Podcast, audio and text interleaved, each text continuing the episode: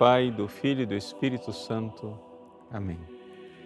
Inspirai, Senhor, as nossas ações e ajudai-nos a realizá-las, para que em vós comece e para vós termine tudo aquilo que fizestes, por Cristo, Senhor nosso. Amém. Santa Maria, Mãe de Deus, rogai por nós. Em nome do Pai, do Filho e do Espírito Santo. Amém. Errei até a oração hoje, tudo aquilo que fizermos, mas tudo bem. Boa noite, uma alegria estar com vocês hoje, nessa transmissão ao vivo, é, onde nós queremos com grande alegria celebrar é, as memórias de Santa Mônica e Santo Agostinho. Nós estamos é, no meio desse curso de Engenharia da Santidade, que já foram lançadas as aulas, e nós teremos mais aulas para eh, os alunos para tirar as dúvidas, para dialogarmos né, eh, bem proximamente. Acontece, porém, que eu gostaria de fazer esta aula aberta também para todos aqueles que eh, não são alunos e que gostariam de refletir um pouco sobre essa questão da engenharia da santidade, ou seja, como é que acontece essa transformação. Como é que a graça de Deus transforma uma pessoa de um grande pecador, como Santo Agostinho era, num grande santo, como este santo que nós veneramos, Santo Agostinho, doutor da igreja. Vejam, a grandeza de Santo Agostinho é tanta que, assim, de todos os santos que influenciaram a história da igreja, nós podemos dizer que Santo Agostinho, sem medo de errar, provavelmente é o número dois. Ou seja, além de São Paulo, apóstolo, que com as suas cartas influenciou é, o pensamento da igreja de forma é, indelével para todo sempre. Se nós formos procurar uma segunda figura que com o seu pensamento influenciou e transformou a história da igreja, o segundo lugar é ocupado, sem dúvida nenhuma, por Santo Agostinho. Até mesmo Santo Tomás de Aquino, com toda a sua grandeza, deve vir no terceiro lugar, porque, na verdade, Santo Tomás também é discípulo de Santo, Tomás, de, de Santo Agostinho. Então, assim, como é que Deus conseguiu fazer de um pecador um santo desta grandeza? Bom, primeiro, vamos recordar para aqueles que não conhecem a vida de Santo Agostinho. Santo Agostinho é filho de uma santa, Santa Mônica. Só que acontece que Santa Mônica não nasceu santa, né? Ou seja, é, quando é, Agostinho era pequenino, ela teve medo de batizá-lo. Por quê? Porque é, se uma pessoa cometesse um pecado muito grande naquela época, as penitências que a igreja impunha eram tantas que as pessoas tinham medo de se batizar, ou seja, deixavam para eh, receber o batismo com, desculpa a expressão, com o pé na cova, já para morrer. Porque para receber o perdão através do batismo não precisava de grandes penitências. Agora, para você se confessar, não é como hoje, a gente vem aqui, se confessa, tchau, um Pai Nosso, Ave Maria e vai embora. Na época de Santo Agostinho, para você se confessar, é, você tinha que fazer anos de penitência. Então, Santa Mônica, pensando assim: puxa vida, meu filho, e, e se ele pecar? Então, ela inscreveu ele entre os catecúmenos, ou seja, os catequizandos, aqueles que seriam preparados para o batismo, mas não, não batizou. Enfim, foi, de certa forma, um erro de Santa Mônica, mas é, Agostinho cresceu recebendo a doutrina cristã da sua mãe, porém não foi suficiente, porque Agostinho era muito talentoso. E um dia, ouvindo um, um orador, Agostinho ficou entusiasmado e quis seguir é, os ensinamentos da oratória. E assim ele foi sendo levado. Né? Poderíamos dizer foi levado pela mídia do seu tempo, né? Ou seja, pela oratória. E ele então passou para falsas doutrinas, uma seita chamada maniqueísmo. Depois ele saiu do maniqueísmo, foi atrás de uma filosofia que já era um bom passo né, é, de busca da verdade e finalmente é, em Milão, um belo dia, Santo Agostinho se converteu. Nós vamos falar dessa, desse processo de conversão. O que é que Deus fez no coração desse homem para ele se converter? Porque Santo Agostinho, ele não é somente, ah, não, ele, o senhor falando que ele foi um grande pecador, mas tudo bem, que sim, mas Santo Agostinho vivia as paixões carnais. A questão do sexo para Santo Agostinho era um problema muito sério. A castidade era uma coisa que ele não dava conta. Tanto que Santo Agostinho teve um filho fora do matrimônio, não é? chamado Adeodato, e como ele, pelas regras sociais da época, não podia se casar com a mãe do Adeodato, aconteceu então que ele se afastou dela para supostamente né, é, é,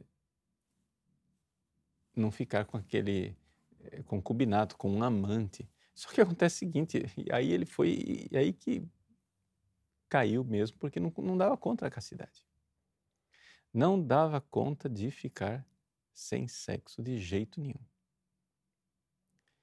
E ele foi então sendo trazido por Deus através das pregações de Santo Ambrósio.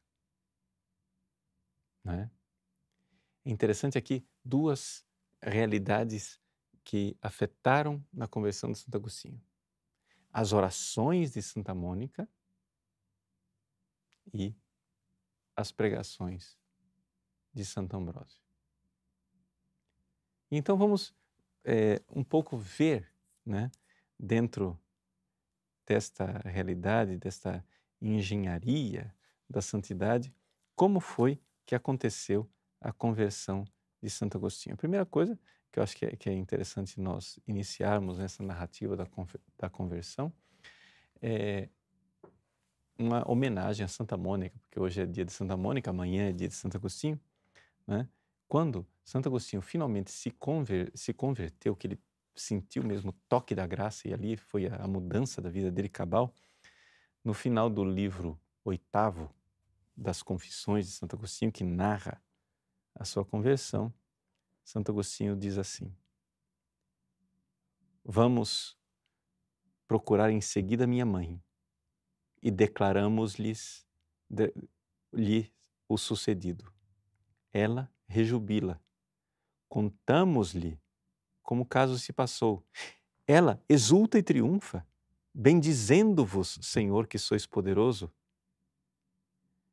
para fazer todas as coisas mais superabundantemente do que pedimos ou entendemos. Bendizia-vos porque via que, em mim, lhe tinhas concedido muito mais do que ela costumava pedir, com tristes e lastimosos gemidos. Ou seja, Santa Mônica que com muitas lágrimas chorou durante anos para a conversão de Santo Agostinho, viu que Deus atendeu o pedido dela com muito mais abundância e muito mais generosidade do que o que ela tinha ousado pedir, porque ela tinha ousado pedir que ele arranjasse um casamento decente. Mas Deus tocou Santo Agostinho para que ele se convertesse para o celibato.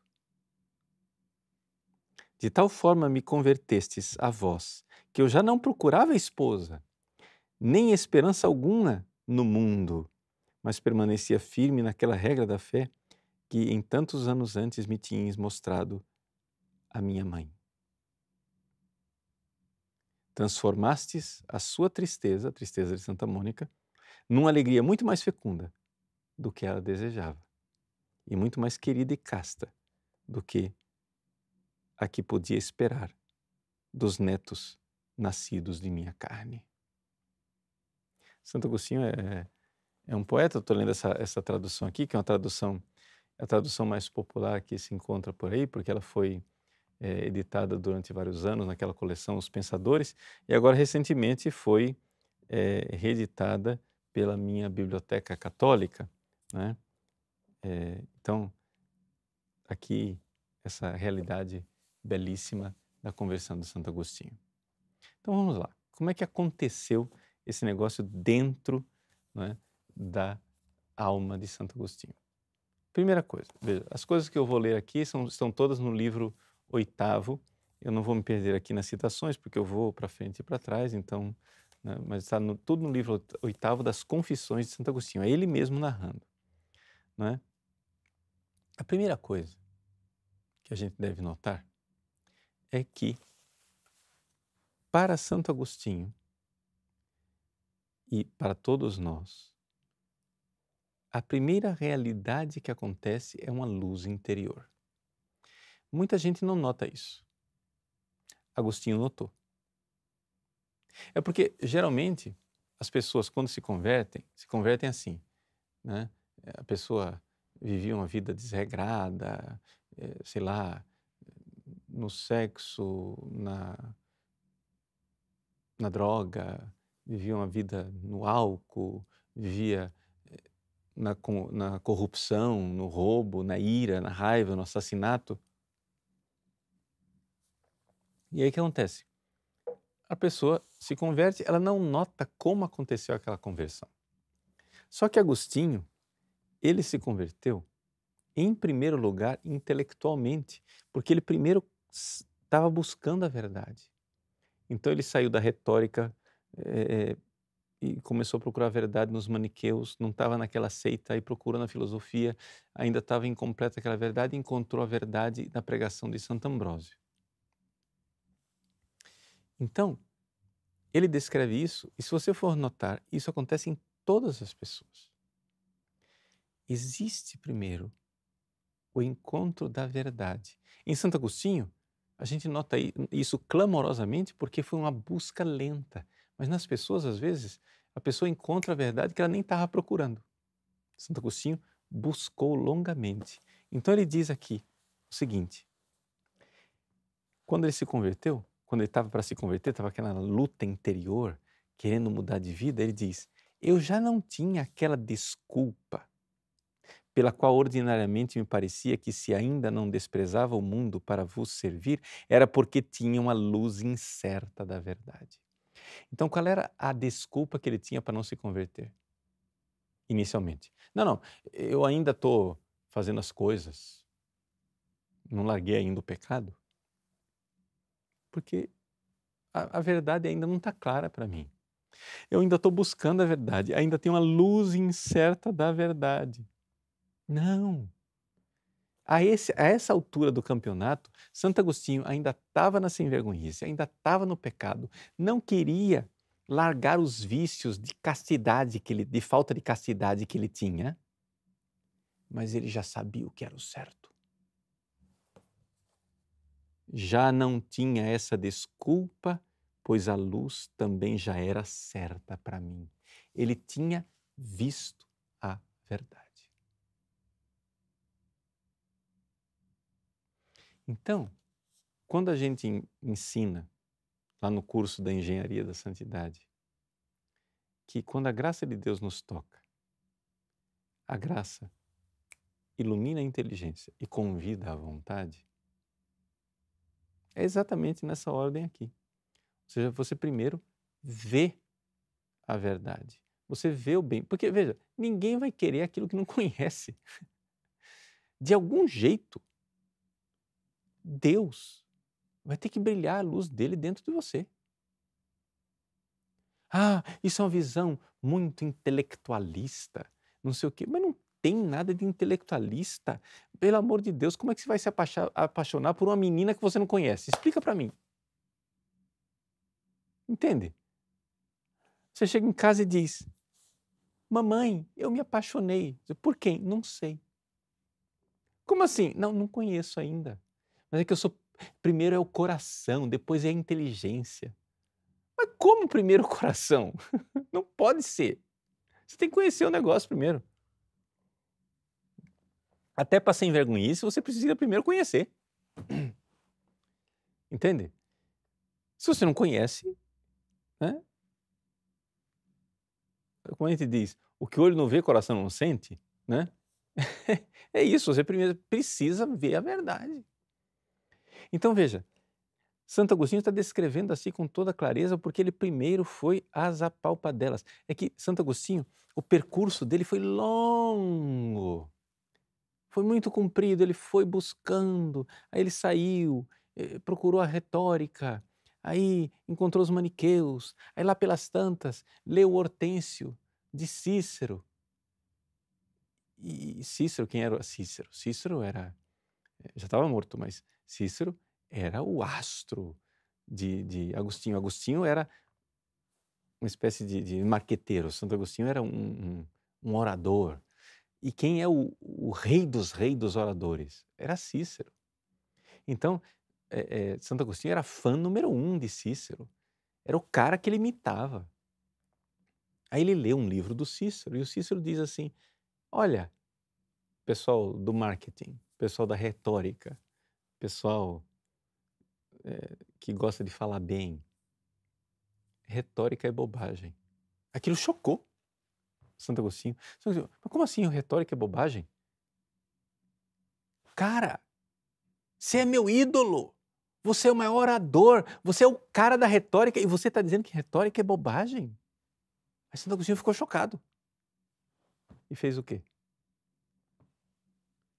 Ouviu Cícero. E Cícero estava dizendo: o que a gente tem que buscar de verdade é a, buscar realmente é a verdade na filosofia.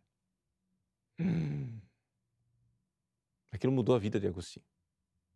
E Agostinho então foi atrás da verdade.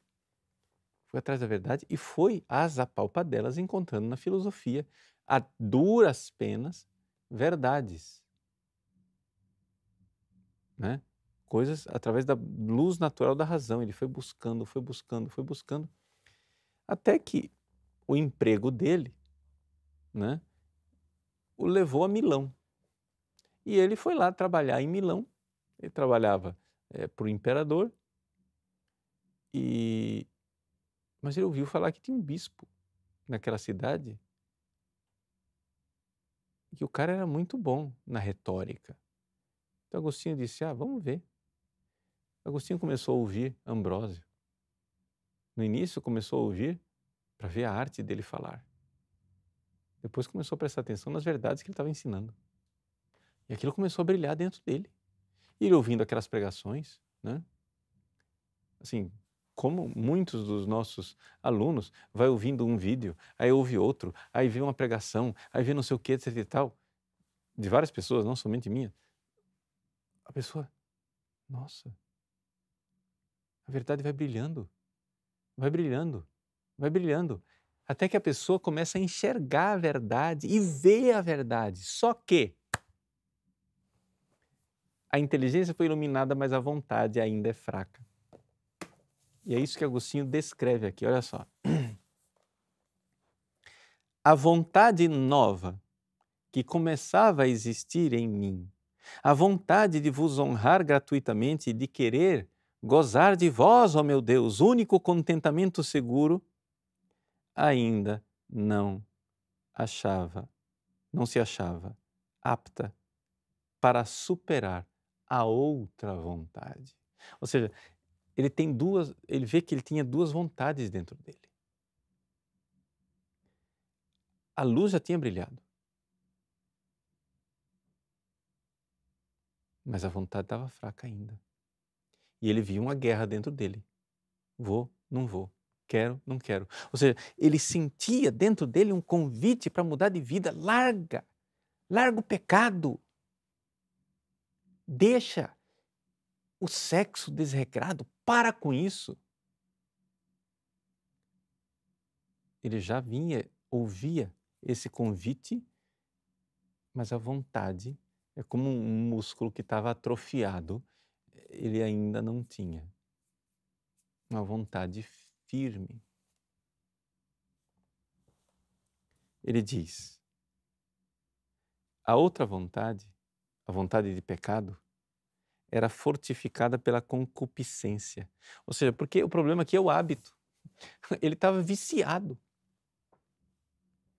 Então, como a gente diz, né? O cachimbo entorta a boca. o fulano de tanto fumar o cachimbo, entortando a boca, daqui a pouco estava viciado com a boca torta. E ele diz: E assim, as duas vontades, uma concupiscente, ou seja, a vontade do pecado, e outra dominada, ou seja, dominada por Deus, livre. Uma carnal, a vontade do pecado, outra espiritual, batalhavam mutuamente em mim, discordando uma da outra e dilaceravam-me a alma. Essa é a luta. Veja, a inteligência já sabia o que era certo, mas a vontade ficava: quero, não quero, vou, não vou.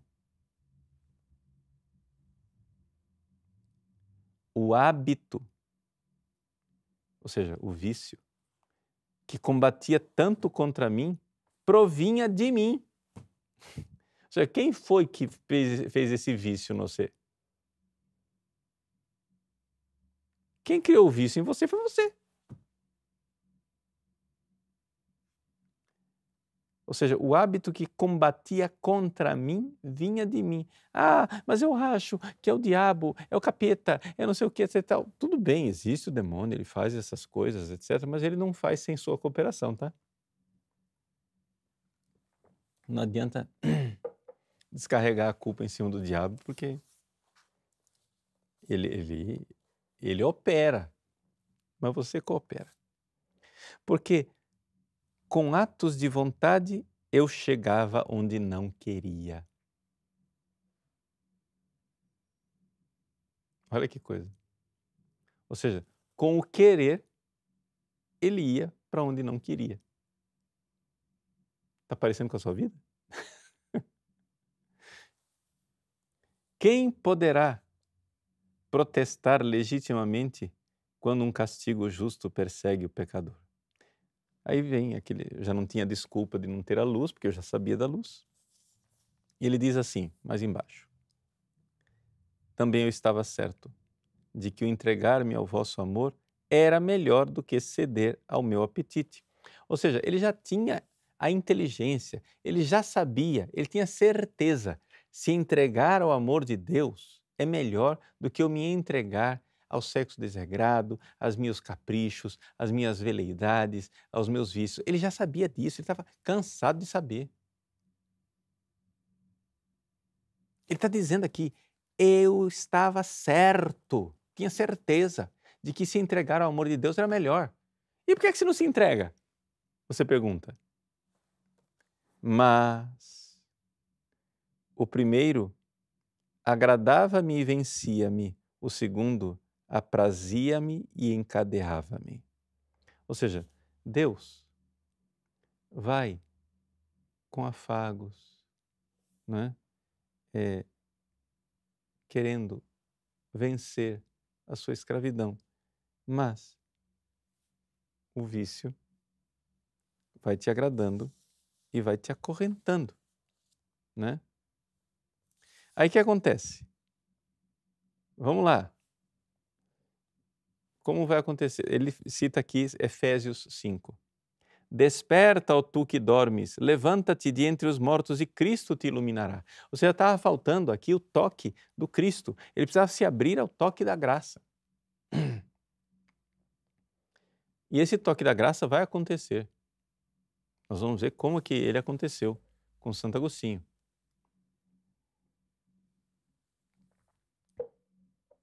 Vejam só ele diz assim: que Deus, mostrando-me vós por toda parte que faláveis a verdade, eu, que já estava convencido, não tinha absolutamente nada que vos responder senão palavras preguiçosas e sonolentas. Ou seja, aqui que está a coisa. É, é, ele, eu estou vendo a verdade, eu estou vendo o que é certo, mas como que eu respondo para Deus? Eu respondo assim, vou ler aqui um instante, um instantinho. Espera aí um momento. Ou seja, já vai. Não, eu vou converter, mas espera um pouco. Mas não é hoje. Eu vou, não, eu vou converter. Você tem que ter paciência. Mas este instante não tinha fim. E este esperar em um momento ia se prolongando. Deleitava-me com a vossa lei. Ou seja, Santo Agostinho, a esse, nessa, nessa altura do campeonato, ele, quando ouvia a palavra de Deus, Santo Ambrósio pregando, ele ficava, cara, que lindo! Ele se deleitava. Segundo o homem interior, mas em vão, porque os meus membros, ou seja, o corpo, outra porque em meus membros outra lei repugnava à lei do meu espírito. Ou seja, o corpo dizia não. E me mantinha cativo na lei do pecado que está em meus membros. Bom, então o que é que aconteceu? Para fazer uma longa história, uma história curta, Santo Agostinho né, estava é, um dia com o seu amigo Alípio e eles ouviram a narrativa de pessoas que se entregavam a Deus. Eram os monges, que eles renunciavam a tudo e iam viver a vida em oração. Ouviram a vida de Santo Antão, que tinha ficado popular naquela região através das narrativas de Santo Atanásio, porque Santo Atanásio, que era bispo lá de Alexandria, no Egito, foi exilado né, na Itália. Então, foi Santo Atanásio quem popularizou a vida monástica e a vida de Santo Antão. Então, é, é, aí Santo Agostinho ouviu falar. E você acha que são só é, lá, é só lá no deserto do Egito que tem Antão e os monges? Aqui pertinho, aqui, perto de Milão, tem gente fazendo isso. Quando Santo Agostinho ouviu falar que pertinho de Milão estava acontecendo isso, aí ele desabou e disse né, para si mesmo: né, deixa eu pegar aqui. Se eles podem fazer isso, por que não eu? E começou a chorar. Vejam como que aconteceu a mudança em Agostinho. Ele ouviu a vida dos santos. E ficou fascinado por aquilo. E disse assim: se esses e essas fazem isso, por que não eu? Por que, é que eu não vou fazer isso? E aí ele diz: Assim eu sofria e me atormentava, acusando-me muito, mais asperamente do que de ordinário, rolando-me e revolvendo-me nas minhas cadeias, até que rachassem totalmente, pois só tenuamente estava atado a elas, mas enfim ainda estava preso. Ou seja, o que Santo Agostinho está dizendo é o seguinte: eu estava numa luta interior, eu estava assim me acusando, me acusando, me acusando. É, aquela, é a situação de Agostinho aqui nesse momento, é daquela pessoa que estava preso por mil fios.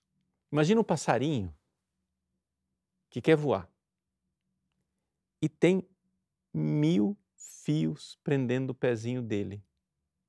E ele cortou 999 fios. Só falta um. Mas ele ainda não voa. É isso que ele está descrevendo aqui. Ou seja, ele está dizendo que ele estava tenuamente amarrado, ou seja, era só um fiozinho. Mas estava amarrado. e, e é essa coisa do, do, da pessoa que quer se converter. Ela não nota que ela está quase livre que a tarefa está quase toda feita, mas ela está derrotada, porque ela diz: não adiantou nada o trabalho. Entendeu? Olha, eu lutei, lutei, lutei e ainda não vou. Sim, você não voa, porque você quis cortar 999 fios, mas tem aquele um que você quer guardar de reserva técnica. Você diz: não, não, mas eu já me converti 999 fios. Só que o passarinho só vai voar quando você realmente, decididamente, renunciar a todos os pecados graves. Não adianta. Você tem que querer isso. E vós, ó Senhor, pedieis nos recônditos do meu coração. Ou seja, Deus estava lá apelando: vai, vai, me busca. Com severa misericórdia, duplicáveis açoites do meu temor e da vergonha, para eu não afrouxar. Olha que beleza. Santo Agostinho está dizendo que Deus, com severa misericórdia, duplicava os açoites. Ou seja, Deus estava chicoteando, chicoteava ele, pá, pá, pá, pá, pá, por dentro, aquela luta interior. E Deus, ó, tá, tá. Que é isso? Que severidade? É uma severa misericórdia. E para eu partir as pequenas e leves cadeias, ou seja, para romper, para quebrar as correntes, que eram bem pequenininhas, eram fiozinhos que tinham ficado, a fim de se não robust... a fim de se não robustecerem de novo, ligando-me mais tenazmente. Então Deus não dava dando trégua para que aquelas correntes não engrossassem outra vez. As correntes estavam bem fininhas, estava quase rompendo. Então Deus torturava Agostinho. Olha só agora essa frase. Já não recaía nas antigas paixões mas estava próximo delas e respirava-as. O seja, Santo Agostinho, a essa altura, já não estava mais fazendo sexo. Já não estava mais caindo na sexualidade desregrada. Mas ele, ao mesmo tempo, ainda respirava aquele ar. Ele ainda não tinha força de se converter e pedir o batismo. E olha que quem está quem tá aqui fazendo isso tudo é um homem que ainda não era batizado, não tinha a graça dos sacramentos. Imagina você que já é batizado, que já tem a graça dos sacramentos, que pode se confessar, que pode comungar. Gente, nós temos muito mais do que Agostinho tinha. Agostinho era pagão, mas Deus já estava lá agindo na graça dele. Só que aí vem a luta interior. Quando ele pensava em deixar os pecados da castidade, os pecados da castidade se apresentavam para ele e dizia: Mas você vai conseguir viver sem a gente? Você vai mandar a gente embora para sempre? Não sou eu que estou inventando, não. Olha, eu vou ler para você retinham-me preso bagatelas de bagatelas, vaidade de vaidades, minhas velhas amigas, e me sacudiam o vestido carnal e murmuravam baixinho. Então, despede-nos. Daqui por diante, nunca mais estaremos contigo. Desde agora, nunca mais te será lícito fazer isso e nem fazer aquilo. E Santo Agostinho diz assim: não quero nem contar para vocês o que, é que era esse isto e aquilo que eu não ia fazer.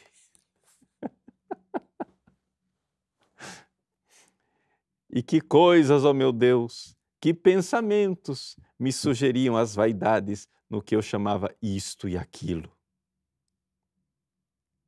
Afasta-os da alma do vosso servo, a vossa misericórdia.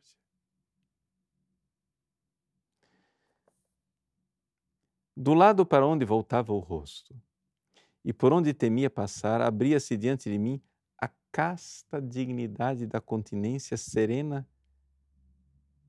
sem alegria desordenava. Veja, a, olha aqui, Santo Agostinho é um artista da palavra, né? Em latim é muito mais bonito, mas essa tradução portuguesa antiga tem, aqui também é bonita. Ele, é, veja, a continência, ou seja, a castidade, o ficar sem sexo, o celibato, atraía Santo Agostinho com a sua casta dignidade. Era, aquilo era atraente, era belo. Serena, sem alegria desordenada. Convidava-me, acariciava-me honestamente para que viesse sem receios. Então é como se ele está descrevendo aqui numa linguagem como se a castidade estivesse seduzindo ele. O celibato. Vai, seja, seja puro. Viva a castidade. Então ele se sentia seduzido no sentido bom, né? E aí vem a, aquela pergunta que eu, eu falei. Quando ele ouvia a história de tanta gente que vivia a virgindade, que vivia como monge, que vivia na castidade, então ele diz assim, que na consciência dele, né, Deus, esposo e Senhor, ria-se de mim com ironia animadora, como que a dizer: então, não poderás fazer o que estes e estas fizeram? É porventura por si mesmos que estes o podem fazer? Você está achando, você está vendo os santos e as santas, você não vai poder fazer o que eles fizeram? Você está achando que foram os santos que fizeram isso por força deles mesmos? Sinceramente, você acha que foi isso? Não foram eles. Não é por virtude do seu Deus e Senhor? Ou seja, foi Deus quem fez isso nos santos. Então, não fica dizendo assim, ah, eu não tenho força. Mas não tem mesmo, nem os santos tiveram força. Foi Deus quem deu a eles a força. Não é por virtude de seu Deus e Senhor, foi o Senhor seu Deus quem me entregou a eles, ou seja, a castidade. Aqui é a castidade falando, eu disse que era Deus, não, é a castidade zombando dele. A castidade olha para Santo Agostinho e fica zombando dele, dizendo assim: né? Foi o Senhor seu Deus quem me entregou a eles, a castidade. Por que te apoias em ti, ficando assim instável. Lança-te em Deus e não temas, ele não fugirá de ti e tu não cairás. Lança-te confiadamente e ele, recebendo-te, curar-te-á. Então a castidade dizendo para Santo Agostinho: vai, se joga, vai, se joga. Se joga em Deus. E aí vem a conversão, né? A narrativa propriamente da conversão. Ele começou a chorar, um rio de lágrimas, prorromperam em rios de lágrimas os meus olhos.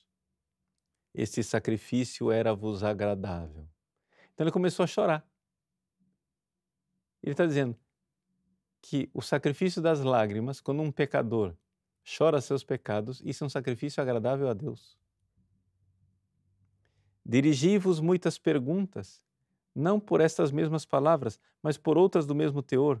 E vós, Senhor, até quando? Até quando continuareis irritado? Não vos lembreis de minhas antigas iniquidades. Senti ainda que elas me prendiam, ou seja, os pecados antigos ainda estavam prendendo ele.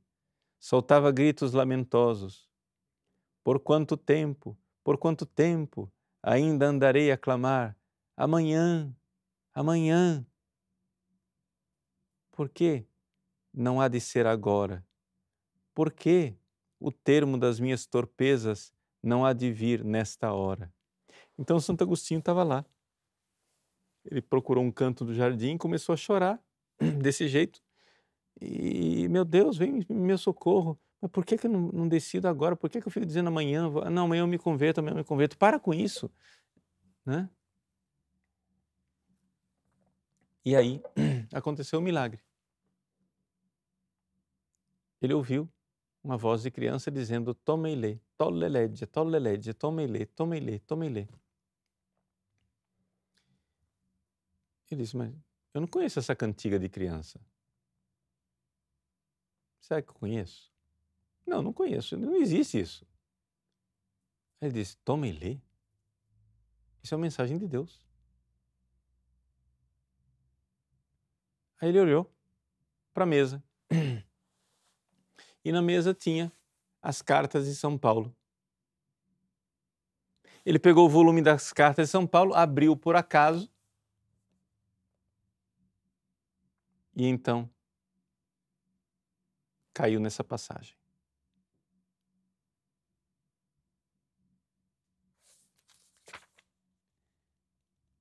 Não caminheis em glutonarias e embriaguez, ou seja, em comilanças e bebedeiras, nem em desonestidades e dissoluções, ou seja, nas falta de castidade e coisas, nem em contendas e rixas, os seus pecados da, da ira, mas revestivos do Senhor Jesus Cristo. E não procureis a satisfação da carne com seus apetites. Não caminhe mais no sexo desregrado, mas se vista de Jesus. Ele não precisou de mais. Foi suficiente. Vejam, o que é isto que aconteceu com Agostinho? Isso é simplesmente a visita de Deus na Sua palavra num momento de oração. Porque, não sei se você notou, Santo Agostinho está descrevendo que ele estava rezando. Ele estava lá chorando e começou a rezar. Oração vocal. Começou a pedir: Meu Deus, me socorre, meu Deus, me ajuda, etc. Abriu a Bíblia, pum! Passagem.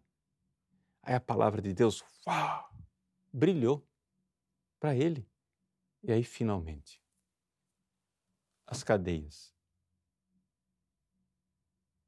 foram rompidas. Se converteu. Então, esta é a engenharia da conversão.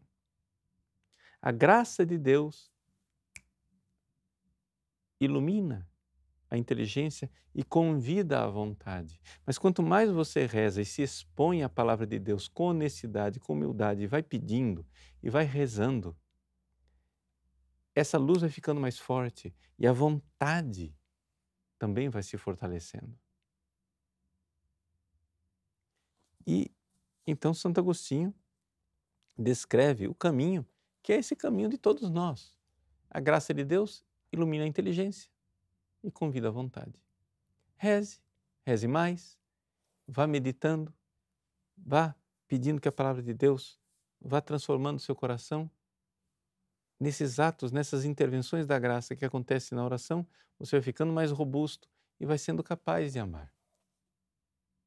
E aí, gostaria de aqui eh, concluir com aqui eu peguei agora não a tradução, mas peguei o original latino, nessa que são as obras completas de Santo Agostinho, na editora Tita Nova, em italiano, é o texto em latim e em italiano ao lado. Porque o latim é tão belo que vale a pena visitar aqui o original. É o canto de Agostinho com a sua conversão. Está no capítulo, está no livro 10 das Confissões. Tarde te amei, ó beleza tão antiga e tão nova. Tarde te amei. Deus é a beleza antiga e nova. Sero te amave, amavi, pulcritudo tam antiqua e tam nova. Sero te amavi, tarde te amei et ecce intus eras et ego foris. Deus estava dentro e eu estava lá fora. Deus estava intus. Deus estava aqui dentro de mim me chamando o tempo todo e eu lá fora procurando onde? Onde você procura Deus? Você procura Deus como Agostinho no, no sexo? Você procura a felicidade de Deus no dinheiro? Você procura a felicidade de Deus nas drogas, na bebida? Onde? Na vaidade? Onde você procura Deus? Você procura Deus é, em desonestidades, em mentiras? Você procura Deus? Onde que, que, que, que, que é a sua vaidade? Né? em bens materiais, em carros caríssimos, é, roupa nova. Onde que você está procurando Deus? Você está procurando lá fora? Mas Ele está dentro de você. Por que, que você se joga lá fora quando Ele está dentro? Tarde te amei, ó beleza tão antiga e tão nova, tarde te amei. Eis que estavas dentro e eu fora. Et tibi te querebam, et ista formosa que fecisti deformis irruebam. E lá fora eu te procurava, e as coisas belas que Deus criou, eu me lançava nelas disforme. Ou seja, aquele é poético. As coisas formosas e eu disforme, né? Ista formosa, ego deformes. Olha aqui que agora que frase que vem. Mecum eras et tecum non eram tu estavas comigo, ó Deus, mas eu não estava contigo. Mecum eras, tu estavas comigo. Et tecum non eram, mas eu não estava contigo. Ea me tenebant longe a te, questi in te non essent, non essent.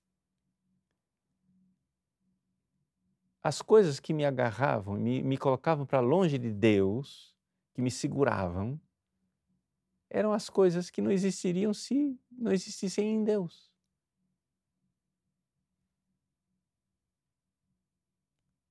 E aí ele vai e passa, é, é, é típico da linguagem poética de Santo Agostinho, ele passa agora os cinco sentidos para descrever como Deus né, o chamou. Ele começa pela audição, porque a fé vem pela audição. Né? Vem pelo ouvido, vem para ouvir a palavra. Vocaste et clamaste. Né?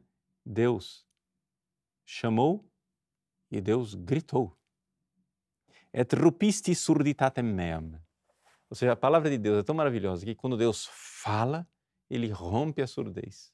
Você imagina um, um, um som, um barulho tão forte que até os surdos ouvem. É o que aconteceu. Rompeste a minha surdez, coruscaste, splenduiste et fugaste cecitatem meam. Ou seja, Deus, como um relâmpago, coruscaste, como um corisco, um relâmpago, né? Splenduiste, brilhou. Aqui é, a, a linguagem é de um, um, um raio em relâmpago, né? E afugentasse a minha cegueira. Fragraste exalou o cheiro.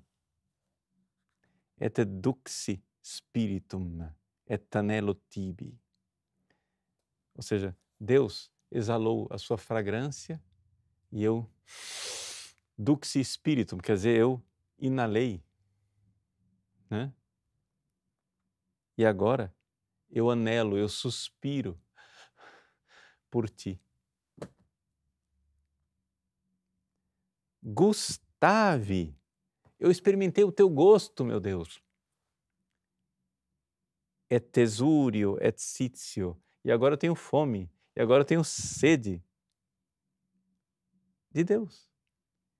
Te tediste-me. Me tocaste. Et exarsi in pacem tuam. E eu fiquei ardendo na tua paz. É um texto fantástico. Isso é, é, é a, a Santo Agostinho. Se alguém quiser, é, além de